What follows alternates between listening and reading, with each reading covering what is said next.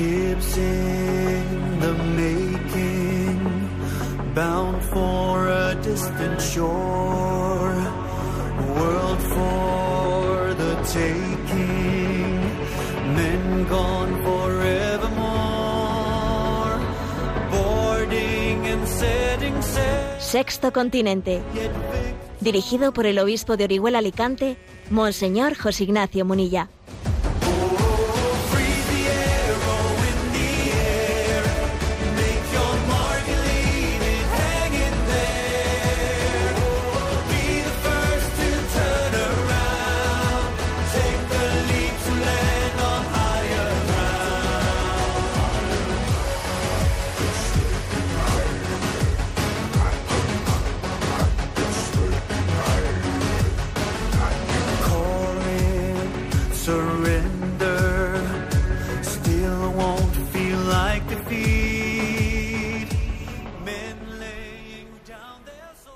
Un cordial saludo a todos los oyentes de Radio María. Un día más, con la gracia del Señor, nos disponemos a realizar este programa llamado Sexto Continente que lunes y viernes de 8 a 9 de la mañana, una hora antes en las Islas Canarias, realizamos en directo desde Radio María España.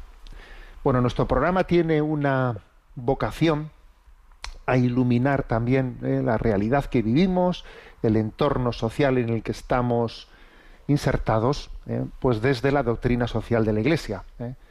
Bueno, voy a hacer un comentario sobre algo acontecido este fin de semana, ¿no? Pues en España, aunque soy consciente de que también este programa se escucha desde muchos países, ¿no? De Hispanoamérica, pero creo que el problema al que me voy a referir no es exclusivo de España, sino que forma parte de, bueno, pues de este devenir cultural en el que parece que las, eh, las grandes urbes, las grandes ciudades, son las que marcan el destino ¿no? de los pueblos, de, manera que va, aconteciendo que las poblaciones más pequeñas, eh, la- las, peque- las pequeñas eh, concentraciones de población, como que no tienen futuro. ¿no? Bueno, me refiero a que ayer en España tuvo lugar un referéndum en dos municipios de Extremadura llamados Don Benito y Villanueva de la Serena, un referéndum pues inusual, y es que sus habitantes mm, votaron favorablemente a, fa- a favor de formar un único municipio uniéndose ambos. ¿eh? Entonces, bueno, pues pasar a ser un municipio que tiene, sumando las dos poblaciones, 60.000 habitantes, más de 60.000, lo cual supone que el municipio va a poder recibir eh, pues una serie de prestaciones sociales superiores a las que recibía cada uno.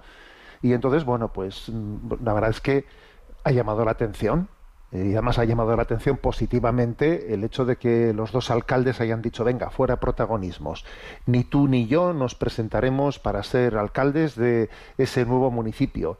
Ya no se llamará ni don Benito ni Villanueva de la Serena. Venga vamos a superar nuestras eh, nuestros particularismos y en el en bien de, de las nuevas generaciones bueno pues hagamos esta esta fusión y la verdad es que, claro, pues uno ve pues cómo ellos renuncian a protagonismos y piensan en la siguiente generación y dicen, pues hombre, pues está claro que, que, en, esa, que en ese referéndum se ha, se ha votado mayoritariamente, ¿no? Ha salido en un, municipio por el 99% y el otro por más del 66% favorable a esa fusión, pues obviamente no se ha votado en clave en una clave particularista de que cada uno a lo suyo, sino se ha buscado el bien común.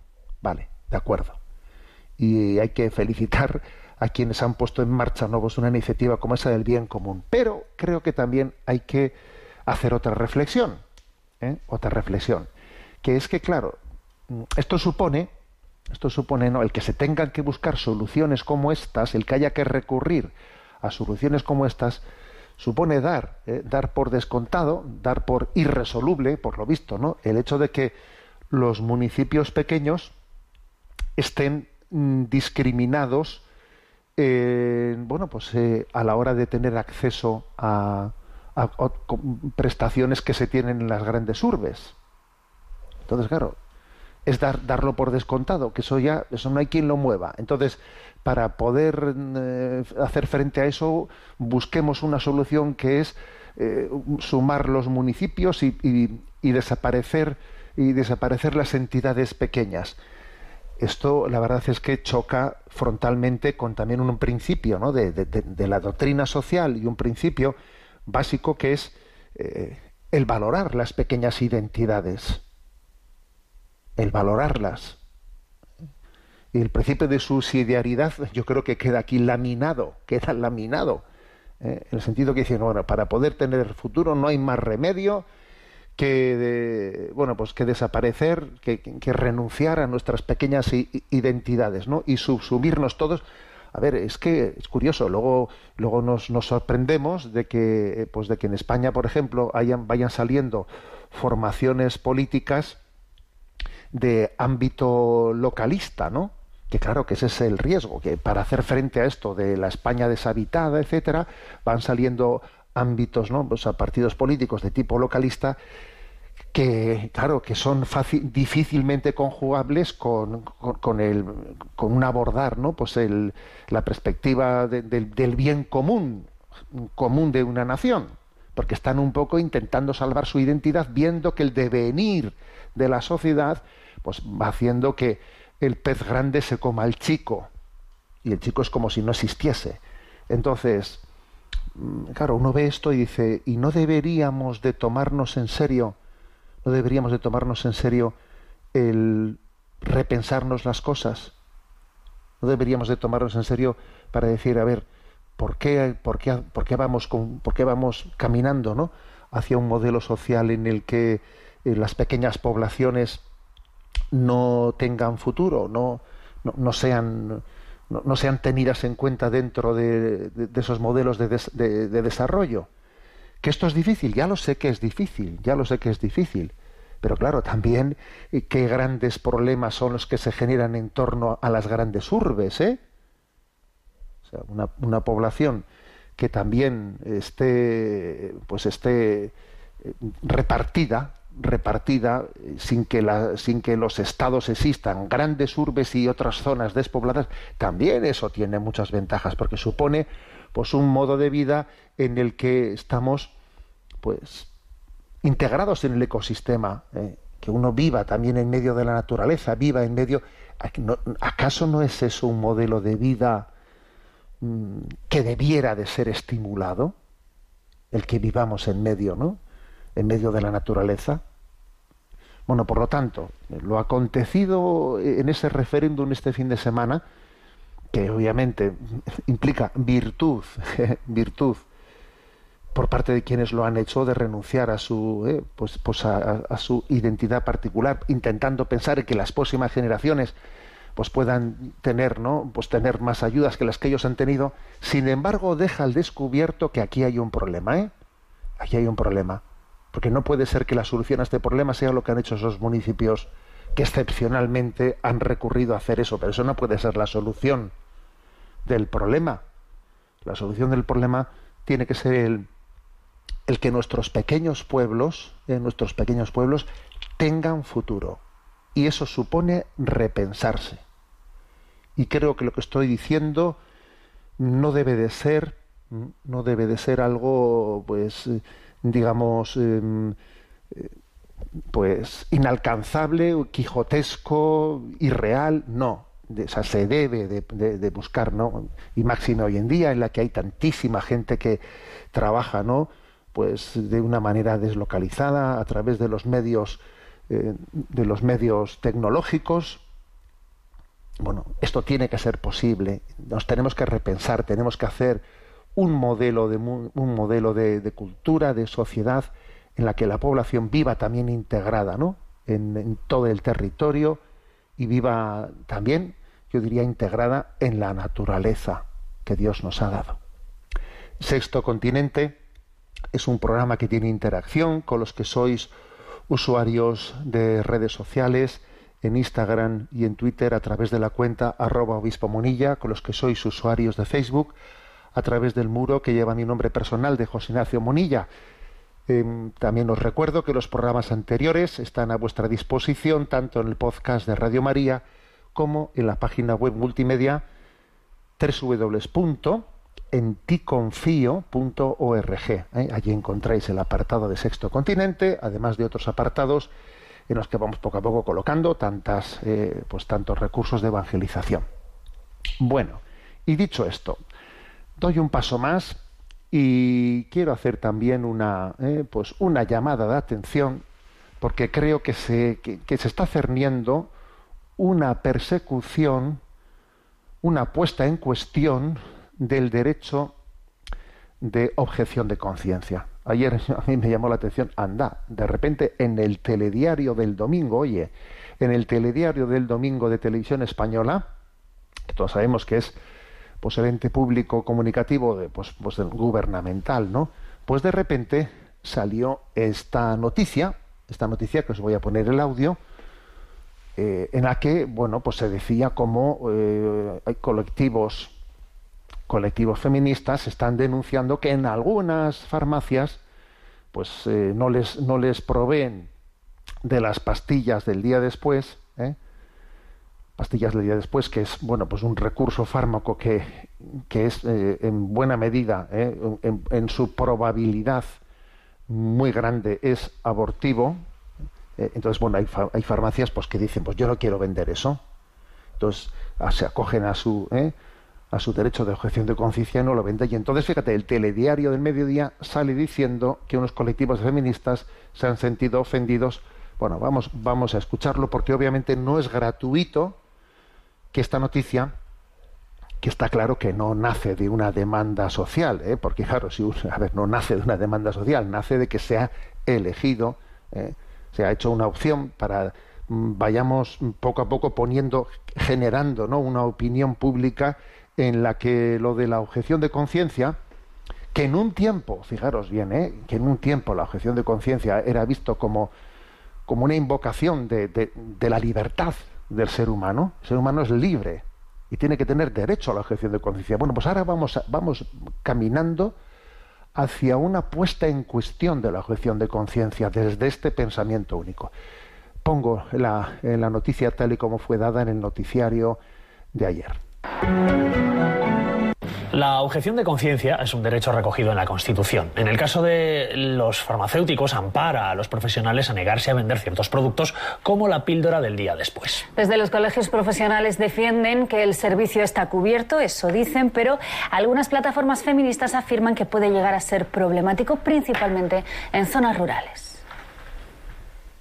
Fui a la farmacia y pedí la pastilla el día después y me dijeron sencillamente que no la trabajaban. Paula se encontró con un farmacéutico objetor de conciencia, es decir, por convicciones éticas o religiosas no vende ciertos fármacos. En ocasiones anteriores eh, no habían accedido a venderme eh, el anticonceptivo que me había recomendado el ginecólogo. Comentándolo más adelante con, con, la gente, he visto que no es una excepción ni un caso aislado, sino que es bastante frecuente. No solo eso, en ocasiones cuentan esa negativa va acompañada de otros comentarios. Es lo que les pasó a Aurora y a su amiga. La farmacéutica le echó un rapapolvo diciéndole que, que como se le ocurría, que es que vaya irresponsable, que es que la generación de hoy en día no piensa. Actualmente, menos del 1% de los 55.000 trabajadores que operan en farmacias son objetores. Algunas plataformas denuncian que puede ser problemático en zonas rurales por la falta de oferta o por el transporte. La conexión, ¿no? la, la dificultad de si tú no encuentras ese producto en una farmacia no es lo mismo que a lo mejor una persona que viva en Madrid. La objeción de conciencia es un derecho individual recogido en la Constitución que no debe chocar con el derecho de los consumidores. Los expertos informan si deciden ejercerlo, deben comunicarlo a las autoridades. El colegio evaluará si esa objeción de conciencia puede suponer un riesgo en la prestación del servicio y tomará las medidas oportunas. Según algunos profesionales a los que hemos consultado, en España a día de hoy no hay un registro actualizado sobre el número de objetores. Es llamativo, por ejemplo, eh, cómo todavía hay muchísima incidencia, a lo mejor, por ejemplo, en Euskadi, en Navarra, en Madrid. La legislación sobre la obligatoriedad de disponer de píldoras del día después no es homogénea y depende de las comunidades. En farmacias como esta, en la Comunidad de Madrid, donde nos encontramos, no es obligatorio disponer de un mínimo de cajas, tampoco en Cataluña ni en la Comunidad Valenciana. Sin embargo, en otras, como en Andalucía, es indispensable disponer de al menos tres cajas como esta. Las leyes de ordenación son propias de cada comunidad autónoma. Pero en todo caso, las oficinas de farmacia tienen la obligación de eh, proveer de aquellos servicios que la ley eh, les obliga. Es decir, la obligación de garantizar el derecho del cliente. Es decir, la obligación de garantizar el derecho del cliente, ¿eh? tal y como se plantea, ¿no? Como os podéis imaginar, no es gratuito, ¿eh? no es gratuito que en un telediario de, de un domingo en, el, en, la televisión pública se dé una noticia así, que es obvio que alguno de vosotros había escuchado que existiese tal problema, porque si en una farmacia eh, hay un objetor de conciencia, puedes ir a la otra. No, no, pero es que aquí obviamente se está, eh, se está marcando, eh, se, está, se está apuntando, se está poniendo una, eh, una diana, una diana contra la objeción de conciencia. Se insinúa que, claro, que, en España no hay registros de objetores, los objetores debieran de estar registrados en un, en un, en un registro, ¿no? A ver, claro, ya es empezar a dificultar la, la, objeción de conciencia. Tienes que registrarte, tienes que ponerte tú a ti mismo la diana ¿eh? para decir que eres objetor. Eres tú el bicho raro, te tienes que poner casi la estrella de David encima. ¿eh? A ver, eh, obviamente estamos, ¿no? Estamos en una, una, en una deriva cultural en la que el pensamiento único se termina por imponer como obligatorio. Lo de la dictadura, lo de que, lo de que hemos pasado del relativismo a la dictadura del relativismo es obvio y se va viendo en pasito a pasito. Claro, muchísimas personas que ayer vieron el telediario y escucharon esta noticia, bueno, pues la escucharon tranquilamente desde un sillón, con un mando a distancia, sin percatarse, porque todo esto es sutil, esto es sutil, ¿no? Sin percatarse de hacia dónde, hacia dónde estamos caminando, ¿no? Estamos cuestionando, ¿eh? cuestionando el que uno pueda actuar en conciencia. Oiga, yo soy farmacéutico y por cierto, la mayoría de los farmacéuticos son farmacéuticas. ¿eh? No, entiendo yo qué tiene que ver que, una, que un colectivo de feministas eh, denuncie eh, la objeción de conciencia de los farmacéuticos, que además la mayoría serán farmacéuticas. O sea, esto no creo que sea cuestión de ser hombre y mujer, sino que es cuestión de conciencia. ¿eh? De conciencia. Mm, es importante que estemos, que, que, estemos alerta, porque yo me habéis escuchado muchas veces esta expresión, ¿no? De que nos están cambiando el agua de la pecera sin que se den cuenta, sin que nos demos cuenta los peces. Entonces, oye, que antes nadábamos en agua y ahora esto que nos creemos que es agua no es agua, es un suero artificial que se parece al agua pero que no lo es. ¿eh? Entonces, reivindiquemos el derecho a la a la objeción de, de conciencia, ¿no? que es clave, que es, eh, que es fundamental. Bueno, y dicho esto, vamos a tener nuestro momento Chesterton y creo que además hoy nos lo vamos a pasar bien. ¿eh? Nos lo vamos a pasar bien porque en este comentario que hacemos sobre los aforismos de Chesterton, hoy llegamos a uno que es el del periodismo, qué cosas dice Chesterton del periodismo, en el que la verdad es que es de los términos eh, de los aforismos con los que más he disfrutado, ¿no? Por, bueno, pues por la clarividencia que tiene, ¿no? Bueno, Chesterton habla del, mm, del periodismo casi circunscribiéndose a los periódicos, al periódico escrito, porque era, claro, estamos hablando que él muere antes del inicio de la Guerra Civil Española, era casi el único medio de comunicación de su tiempo. ¿eh? Entonces, obviamente, televisiones no existían, y las radios eran eh, estaban en sus primeras primeras emisiones las radios no Entonces, propiamente en aquel tiempo medio de comunicación eran los periódicos por cual él casi cuando se refiere a periodismo se refiere a periódicos no eso en primer lugar. También hay que decir que él no habla del periodismo desde fuera como un espectador no no. Él era colaborador eh, habitual de, varios periódicos no tenía columnas en los periódicos y era un hombre muy leído. Y además desde el punto de vista de modus vivendi pues él mm, pues eh, vivió gracias también a lo que a lo que cobraba no pues por los artículos que escribía en los periódicos la verdad es que, Chesterton nunca fue un hombre ahorrador siempre vivía al día de lo que iba cobrando por aquí y por allá no o sea que él no habla desde fuera ¿eh? o sea él, también pues, se considera eh, pues eso está hablando desde dentro de la profesión periodística pero por eso su opinión es muy interesante porque la verdad es que es muy crítico, pero que muy crítico, ¿no? contra contra los riesgos del periodismo. ¿eh? Entonces, bueno, vamos a, eh, a, desarrollar, ¿no? Pues las cosas que dice. El tema de fondo, pues el tema de fondo obviamente es el de siempre, el compromiso con la verdad, ¿eh? el compromiso con la verdad. Dice él, cuando el periodismo pierde su interés por la verdad, lo pierde todo. Claro, tú has perdido todo si pierdes tu compromiso por la verdad, ¿no? Y dice también, protesto contra la moda imperante en la prensa y en todas partes de pavonearse de que tanta indiferencia e ignorancia son como una especie de neutralidad. ¿eh? A ver, a veces aquí se, se confunde neutralidad con indiferencia y neutralidad y diferencia, eh, perdón, e indiferencia son dos cosas que jamás se deben de, de confundir. ¿eh? Y por desgracia, ¿eh?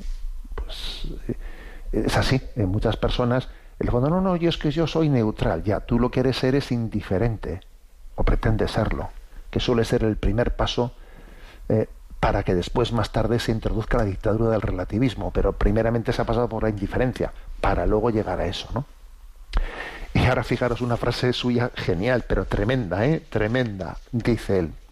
Bueno, a ver, voy a hacer un pequeño paréntesis. También habrá periodistas que me estén escuchando en este momento yo también, a ver, tengo una cierta vocación periodística, ¿no? También estoy haciendo este programa, con lo cual, a ver, estas frases que, que voy a leeros de Chesterton, que son muy críticas con la ópera, con la vocación periodística, entendedme bien, o sea, contextualicémoslas. O sea, que es que el propio Chesterton, también él podemos decir que era, que era periodista, porque, porque colaboraba diariamente en los, en los diarios, ¿no?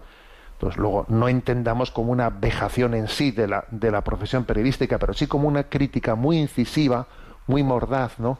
de los riesgos de la profesión periodística, de la cual, por cierto, yo siempre he dicho que es una profesión de alto riesgo moral.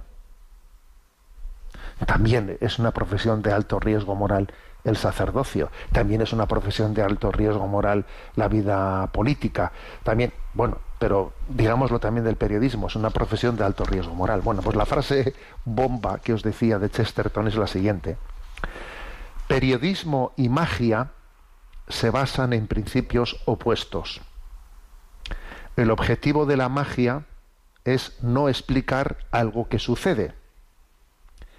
El del periodismo es explicar algo que no sucede. Y la verdad es que, es que es una frase tremenda de Chesterton. Bueno, entonces, vayamos adelante. ¿Qué riesgos concretos señala eh, Chesterton sobre el periodismo? Eh? En primer lugar, el subraya el, el hándicap de las prisas y la inmediatez. Eh, el riesgo tan grande que conlleva la inmediatez y las prisas en la comunicación. Y eso le decía Chesterton entonces. ¿eh? ¿Qué diría hoy Chesterton de la prisa y de la inmediatez? Eh? Entonces, frase también para la eternidad, frase lapidaria de Chesterton. La tragedia incluso de los buenos periodistas es que tienen que decir algo antes de que tengan algo que decir. Ojo, tremendo esta frase, ¿eh? La tragedia incluso de los buenos periodistas es que tienen que decir algo incluso antes de que tengan algo que decir. Ese es un problema. A ti te dan eh, diariamente no sé cuántas páginas en un periódico, te dicen tienes que decir algo, tienes que rellenarlo. Oye, no puede salir el periódico. Tú te imaginas que, comprásemos el periódico, ¿no? Y de repente el periódico viniesen dos páginas en blanco, con una, una nota que dijese, mire, no hemos, eh, no hemos escrito estas páginas porque mm, no nos ha parecido prudente de rellenarlas desde informaciones no cotejadas, o sea, tenemos que tener más tiempo para, para o tú te imaginas que viniesen dos páginas blancas diciéndote eso, que por no caer en los riesgos de la inmediatez prefieren publicar esas páginas en blanco o que el periódico tenga la mitad de páginas en vez de... Hombre, sería para quitarse el sombrero, ¿eh? De que un periódico reconociese eso, pero claro, nadie va a pasar por ese riesgo. Entonces el problema está que un periodista que recibe un sueldo tiene el problema de que tiene que decir algo antes de que tenga algo que decir. Eso, eso es un problemón, claro. Porque hablar, tener que hablar, sin haber, sin, sin, tener primeramente discernido si eso que tengo que hablar pues, está suficientemente cotejado, pues eso es un problemón. ¿eh? Otra expresión suya. Cuanto mayor la velocidad del periodista, más lentos sus pensamientos. El resultado es el periódico de nuestra época, que a medida que pasa el tiempo, más, más temprano llega a los kioscos y menos merece ser distribuido. Hoy diríamos, mira, es que no, hace falta ni madrugar para llevar, llevar al kiosco, ¿sabes? Es que te, salta una alerta, una, una alerta Google enseguida, ¿no? Bueno, o sea, por lo tanto, primer handicap, primer riesgo del periodismo, las prisas y la inmediatez. Eso es un riesgo. ¿eh? Eso es muy difícil conjugarlo con la precisión, eh, con la precisión. Segunda tentación. Tentación irresistible de sembrar polémica y acritud gratuita para obtener más audiencia. ¿eh? Esa es una tentación obvia. Si, si tú, si, si, las noticias son eh, ponderadas y sopesadas, entonces va a haber menos audiencia. Sin embargo, si ha habido un lío, no veas tú, si se ha destapado, a ver, allí va a haber mucha más audiencia. Entonces, claro, la tentación de sembrar polémica y acritud para tener más audiencia, menuda tentación, ¿no? Frase de Chesterton. Dice, si un editor consigue irritarlo bastante a la gente, le escribirán gratis la mitad del periódico. Toma ya si tú consigues irritar ¿no? a la opinión pública, mira, va a empezar la gente a hacer colaboraciones gratis, ¿eh? sin que tú tengas que estar pagando a los periodistas. Le escribirán gratis la mitad del periódico, ¿eh? si, el, si el editor consigue irritarlo bastante a la gente. Menuda reflexión esta, ¿eh? Y siguiente reflexión. Claro, si los medios de comunicación juegan a a buscar polémica, a buscar polémica, ¿eh? la haya o no la haya, entonces, ¿qué ocurre? Pues que la clase política o no política coge miedo, coge miedo a los, a los medios de comunicación y, y entonces mide completamente sus palabras porque claro tengo que medirlas y requete medirlas para que no me cojan en una expresión que esa expresión después me la van a retorcer, van a hacer una polémica, y yo poco a poco voy teniendo un, eh, un lenguaje plano, un lenguaje plano, mm, que es casi autodefensivo frente a la posibilidad de que los medios de comunicación me estén pillando una palabrita para sacarla de quicio de lo que he dicho, y entonces yo me convierto en un, en un, en un con un discurso aburrido, ¿no? Atento a la frase de Chesterton, dice, por miedo a los periódicos, los políticos se vuelven aburridos y al final son demasiado aburridos incluso para los periódicos. Claro. Pero atentos a esto, es que menuda, o sea, menuda reflexión esta. ¿eh? si tú estás ante unos medios de comunicación que en vez de dar noticia de lo que verdaderamente estás diciendo, se están buscando una palabrita para hacer de ella eh, pues sacar de quicio lo que tú has dicho, vale, entonces ¿qué ocurre? Que tú mm, vas a ir generando una forma de expresión en la que hables plano, plano, plano, plano. ¿eh? o sea, ni, te atrevas, vamos, a improvisar una palabra. ¿eh? Entonces, repito la expresión de Chesterton, por miedo a los periódicos, los políticos se vuelven aburridos y al final son demasiado aburridos incluso para los periódicos. Bueno, tercera, ¿eh? estamos diciendo riesgos del periodismo. El primero, el hándicap de las prisas y la inmediatez. El segundo, la tentación irresistible de sembrar pánico y acritud, ejemplo, sembrar polémicas ¿eh? y acritud para tener más morbo, ¿no? Tercero, tentación de centrarse en lo extravagante para atraer la atención, dando la espalda a una realidad que es mucho más normal. Hoy en día, por ejemplo, es muy frecuente que la página, de, eh, no la página principal, primera de los titulares, sino la, la contraportada de los periódicos, siempre tienen que buscar pues una noticia rara, ¿no? Rarísima, pues esto. ¿eh? Cuanto más rara, mejor, ¿no? O sea, yo, si yo soy un diseñador de modas, para poder salir en un medio de comunicación, tengo que salir, tengo que, pues que, que diseñar un modelo, un modelo, vamos, de, de marcianos que no importa que luego no se lo ponga a nadie, pero yo ese día consigo que, que salga algo tan, eh, pues, pues, pues, pues, tan absurdo que yo consiga ser titular, ¿sabes? ¿No? Atento a esto, ¿eh? esta frase. El periódico tiene cada vez más, tiende cada vez más a ser un registro de cosas raras y no representativas, incluso de cosas estropeadas y locas es simplemente un testimonio del hecho de que la humanidad quiere divertirse y que la humanidad todavía se divierte, tanto como siempre lo hizo, con enanos y gigantes, mujeres barbudas y hombres con doce dedos. A ver, nos reímos ahora, ¿entiendes? ¿No? De lo de los enanos y los gigantes y las mujeres barbudas y tal, que, que en un tiempo salían en los circos, pero si nosotros estamos haciendo lo mismo, si estamos haciendo lo mismo, si estamos ahí eh, buscando lo más excéntrico, venga, a ver, lo más excéntrico, eso, eso va a ser lo que sea noticia. Entonces no hacemos noticia de la realidad, sino de la excentricidad. Y además lo gordo es que de esa manera poco a poco conseguimos que lo excéntrico pues, llegue a la realidad.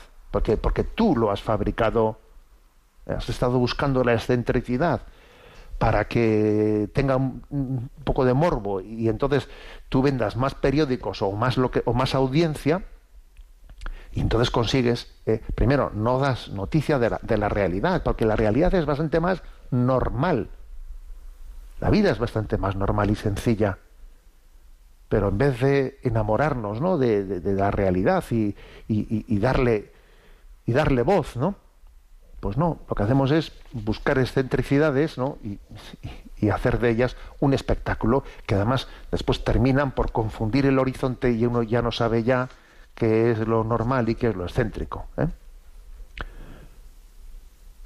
Y rematando este pensamiento, dice Chesterton, la gran debilidad del periodismo como pintura de nuestra existencia moderna proviene de ser pintura formada enteramente de excepciones Estás hablando de excepciones y no me estás hablando de la realidad. ¿eh? Bueno, otro riesgo concreto del pluralismo, que este me parece, este que voy a decir, me parece tremendo, ¿eh? La manipulación de los titulares, ¿no? Claro, pues que hoy en día, seamos claros, eh, muchísimas personas consumidores de medios de comunicación se quedan con el titular. Son muy pocos los que pasan a leer la letra pequeña de la noticia. Muy pocos. El titular es, vamos, el determinante, ¿no? Entonces, donde te la juegas es en el titular. Yo lo puedo decir por mí mismo. A mí, a me hacen una, una entrevista. Ahora, vas aprendiendo con el paso del tiempo que, bueno, eso de que te hacen una entrevista y luego eh, es el periodista el que redacte lo que tú has dicho, bueno, bueno, eso es un peligro tremendo, claro. Y le dices, no, mire usted, si quiere una entrevista, deme las preguntas y yo se las doy respondidas. Dígame qué extensión tienen que tener y si las doy por escrito. Así tienes que andar, ¿eh? Vale. Pero todavía hay algo que no controlas, que es el titular, claro. El titular que elijan puede ser o sea, va a ser lo determinante, porque la mayor parte de, la de, la audiencia se va a quedar con el titular. Y claro, entonces, la manipulación de los titulares, dice Chesterton. Lamento la enorme importancia dada a los titulares y la poca importancia dada a los titubeos, o sea, a los matices, quiere decir él. ¿eh? Lamento la enorme importancia dada a los titulares y la poca importancia dada a los matices. Lamento la ansiedad por establecer el punto de vista y la apatía acerca de si el punto de vista está bien fundado. Oh, ¡Qué expresión tan potente! ¿eh? En un titular lo que se quiere es generar un punto de vista. Es así. Eh, con un titular lo que se quiere es generar un punto de vista. ¿eh? Por ejemplo, a mí me ha ocurrido, ¿no? Pues este fin de semana que yo envié a redes sociales a propósito de una de las últimas leyes aprobadas ¿no? por el gobierno con materia, en materia de pues eso de, mm, de, respeto a, a, los animales, etcétera. Bueno, pues claro, yo he mandado un mensaje a redes sociales que no es novedoso, porque ya, ya, lo he dicho en alguna ocasión, diciendo, mira, es que, a ver, vamos a hacernoslo ver, porque nosotros decimos que, que el progreso, que estamos haciendo leyes de progreso, ¿no? La eutanasia es una ley de progreso. Al mismo tiempo que, se promulga ¿no? la ley de eutanasia, también se promulga una ley de protección, de protección de los, de los animales, ¿no? Entonces, esto parece que es la ley de progreso. Yo digo, hombre, progreso, progreso, entonces nos, no vendrá mal, no vendrá, no estará de sobra recordar que el primer Estado moderno que aprobó la ley de eutanasia al mismo tiempo que la ley de protección de animales, ¿eh? pues fue la Alemania nazi. Eso es así. ¿eh? Antes de comenzar la Segunda Guerra Mundial, pues eh, la Alemania nazi tuvo esa, esa sensibilidad de que teníamos que tenemos que proteger a los animales y no maltratarlos y además tenemos también que tener compasión hacia los hacia los enfermos y tenemos que darles la posibilidad de, de poder recurrir a la eutanasia, ¿no? Bueno, tú denuncias eso, ¿no? Entonces, titular. Eh, Munilla compara al gobierno español con los nazis. Hombre, mire usted, te diga las cosas como, como, quiera decirlas, pero está usted distrayendo en el titular, está distrayendo en el titular lo que es el contenido de la cuestión. ¿Por qué? Porque tendemos a utilizar los titulares como, eh, como un elemento de distracción. ¿no? Entonces, fijaros, ¿eh? repito, lamento la enorme importancia dada a los titulares y la poca importancia dada a los titubeos, a los matices. ¿no? Lamento la ansiedad por generar, por establecer un punto de vista en la población y la apatía acerca de si ese punto de vista está bien fundado. Y dice, y dice la siguiente frase, uno de los mayores artificios del periodismo moderno, dejar de lado lo esencial de la cuestión, como si fuese algo que no corre prisa, y dedicarse con esmero a cualquier aspecto secundario. es tremendo esto, ¿eh? lo voy a repetir. Un artificio del periodismo moderno, dejar de lado lo esencial de la cuestión, ahí no entro, eso no corre prisa, y dedicarme con esmero a cualquier aspecto secundario, a distraer la opinión pública, ¿sabes? A distraerla. ¿De qué estamos hablando? ¿Cuál es la cuestión aquí? ¿Eh? Bueno, por eso en torno a los titulares no existe, ¿no? Pues un gran riesgo. Bueno, entonces, a ver, a modo de epílogo. Es que, a ver, Chesterton es muy crítico, como veis, ¿no? Sobre los riesgos del periodismo, porque los conoce él muy, muy bien desde dentro pero es comprensivo con las dificultades del periodismo, ¿eh? Entonces, él, claro, se da cuenta de la tentación del sensacionalismo, los riesgos de la inmediatez. ¿Eh? Claro, también sabe él que, que, en esa competitividad que existe entre periódicos, lo de ser el primero, lo de no quedarte tú detrás, claro, es algo que él es comprensivo con esa dificultad. Pero por lo menos Chesterton lo que insiste es que por lo menos, por lo menos, lo que hay que pedir a todo periodista es lo que nos tenemos que pedir a todos, a todos, o sea, ser humildes. Hay que ser humilde. Ser humilde para decir, oye, me he equivocado, esto está mal, ¿no? Entonces, que cuando el periodismo pide perdón, eh, pide perdón, eh, es curioso, y yo creo que en esta sociedad hay muchas personas que piden perdón porque han hecho algo malo, ¿no? pero no sé si también el periodismo pide perdón. ¿eh? Entonces, a ver, frases de Chesterton. La maldición del periodismo y especialmente del sensacionalista, que es la vergüenza de la profesión, es que nos creemos más inteligentes que la gente para la que escribimos. Y sigue adelante. El periodismo es un trabajo realizado con prisa, con frecuencia en medio de la noche, por hombres que, por terrible que pueda parecer, tienen un nivel medio de inteligencia. No pueden ser precisos, pero pueden ser honestos. Y si son honestos, aceptarán su inexactitud como algo arraigado. dice Chesterton, mira, ¿eh? si es que es que es obvio que no sean que no que no pueden ser exactos, ¿no? Pero por lo menos hay que ser honestos. Y entonces, si somos honestos, tenemos que aceptar nuestra inexactitud. Tengo que, aceptar que yo, en las cosas que, digo, pues no siempre soy preciso. Y saber pedir perdón cuando se ha dado una noticia, eh, cuando, por ejemplo, se nos hemos hecho ecos, ¿no? De calumnias, de, de informaciones no, no, no, bien fundadas, etcétera, etcétera, etcétera, ¿no?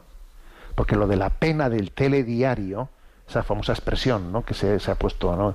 Eh, alguien ha sufrido la pena del telediario, que quiere decir que aunque las acusaciones que se le han hecho pues no, no estaban demostradas y además después finalmente no se demostraron que fueron falsas y se archivó el caso pero tuvo pena de telediario claro la pena del telediario debería de descontar de la pena de cárcel o no o no ojo, ¿eh?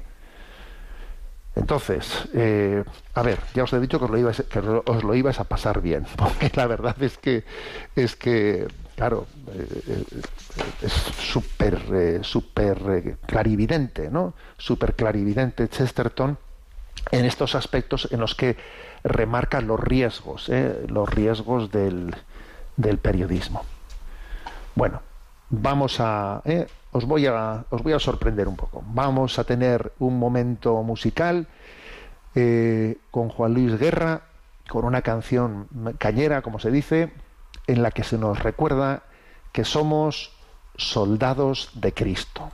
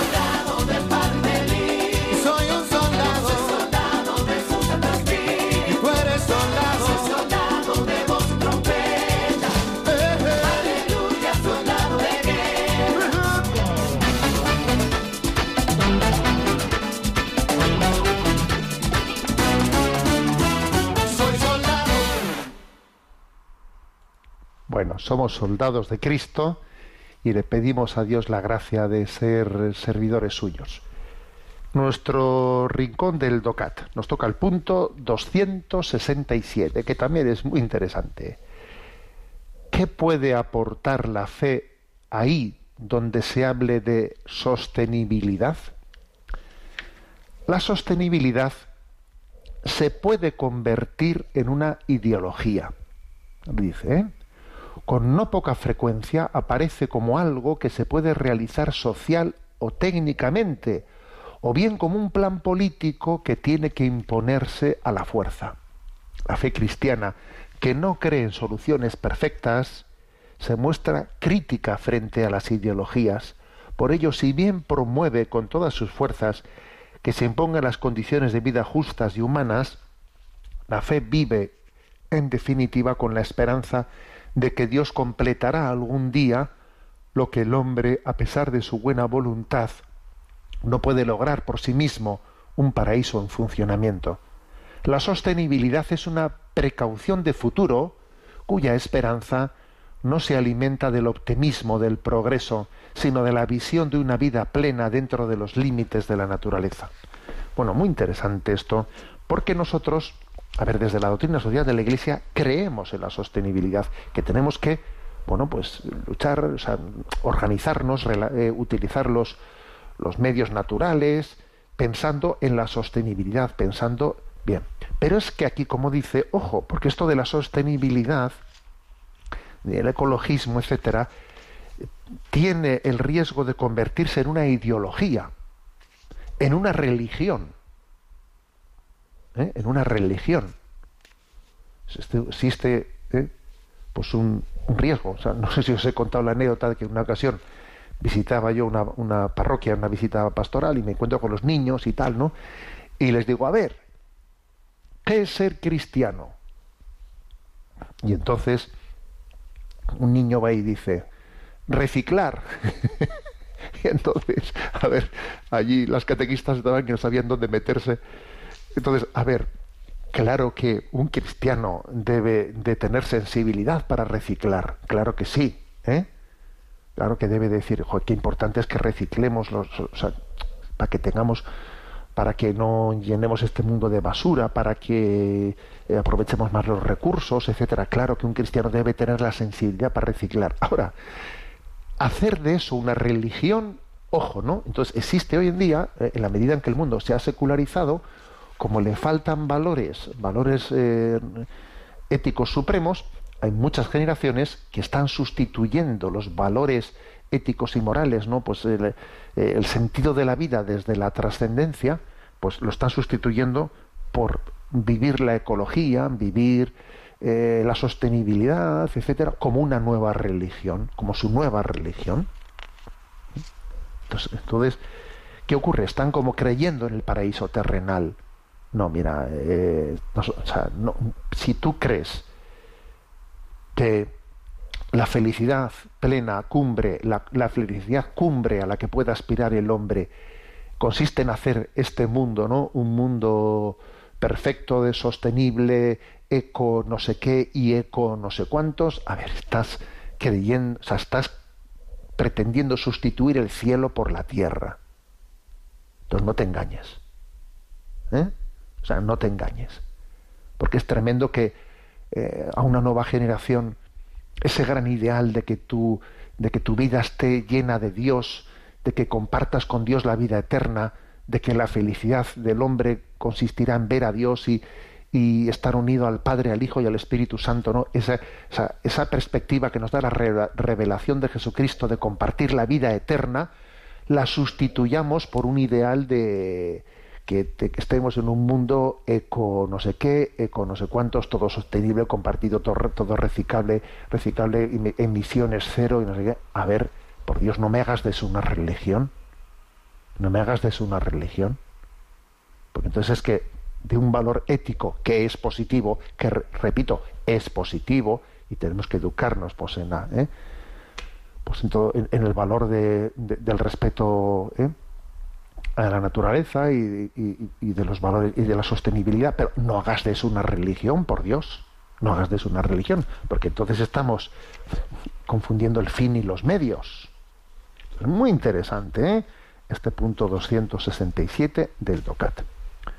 Bueno, tenemos poco tiempo, pero le vamos a pedir a Yolanda, que está en la emisora, que nos traslade alguna de las preguntas seleccionadas, por menos la primera. Adelante, Yolanda. Muy buenos días, monseñor. Buenos días. Una farmacéutica nos escribe compartiendo lo siguiente. Buenos días, eh, soy una farmacéutica que trabaja en la farmacia de un hospital público de la Comunidad de Madrid. El nombre del hospital no lo voy a decir por guardar la confidencialidad de mis compañeros. Le escribo más que para una consulta para contarle una cosa que aporte un rayo de esperanza en esta locura de sociedad.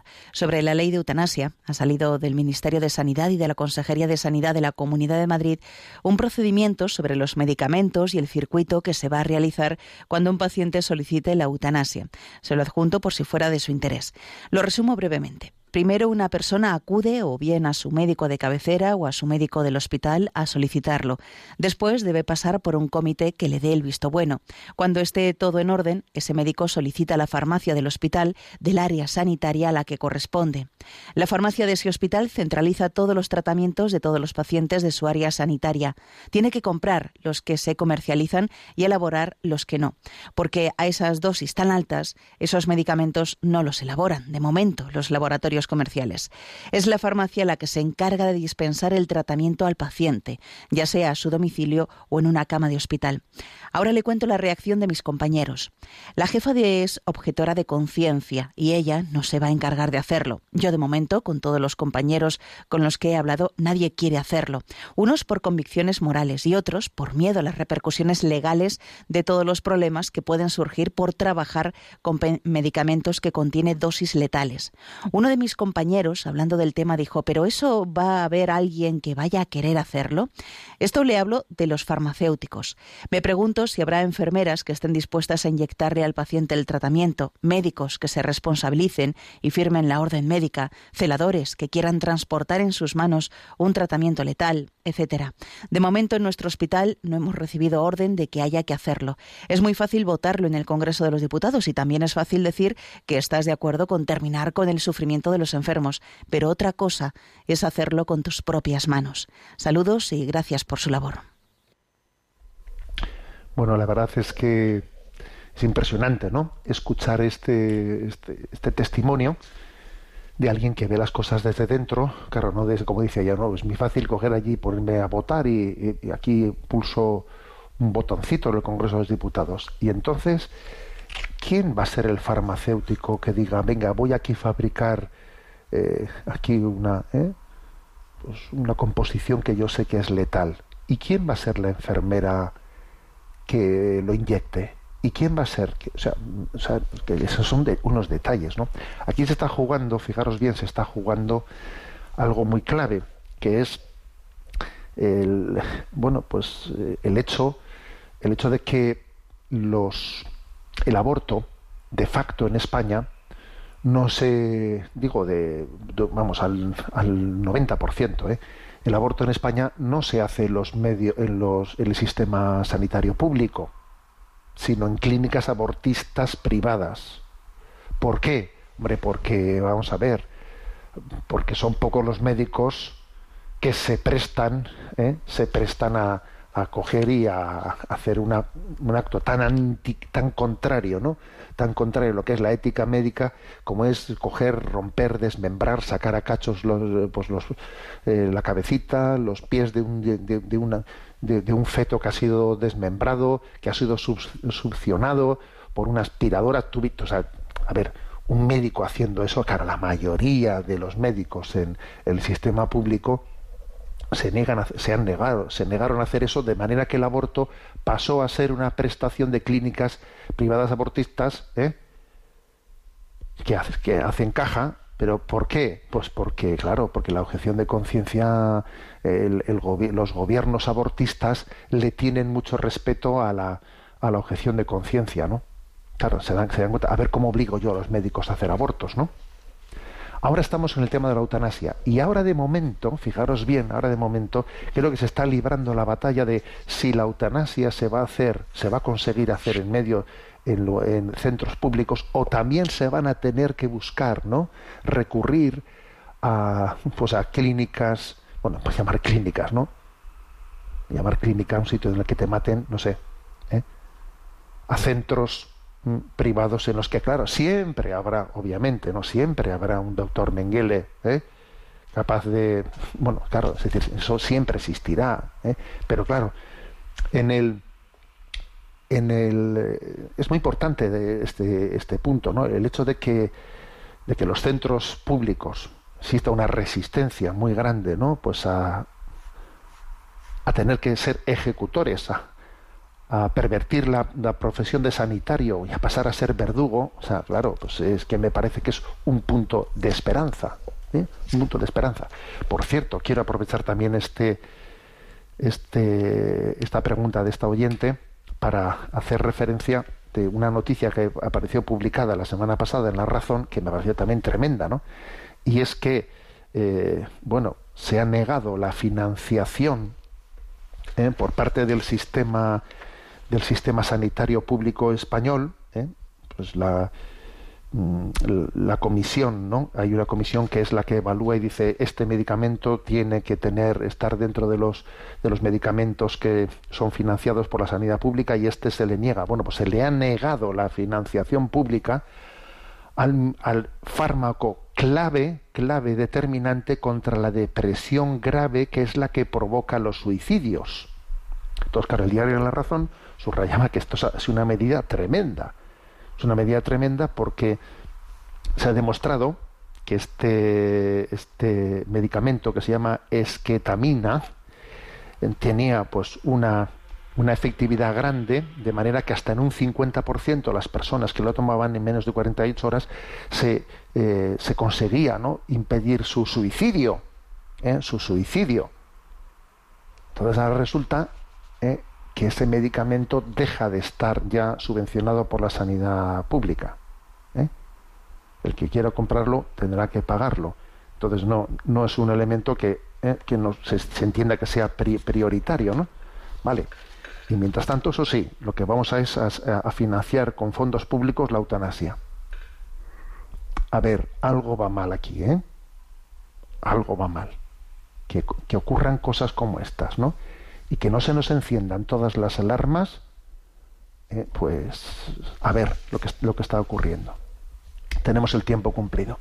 Me despido con la bendición de Dios Todopoderoso, Padre, Hijo y Espíritu Santo. Alabado sea Jesucristo.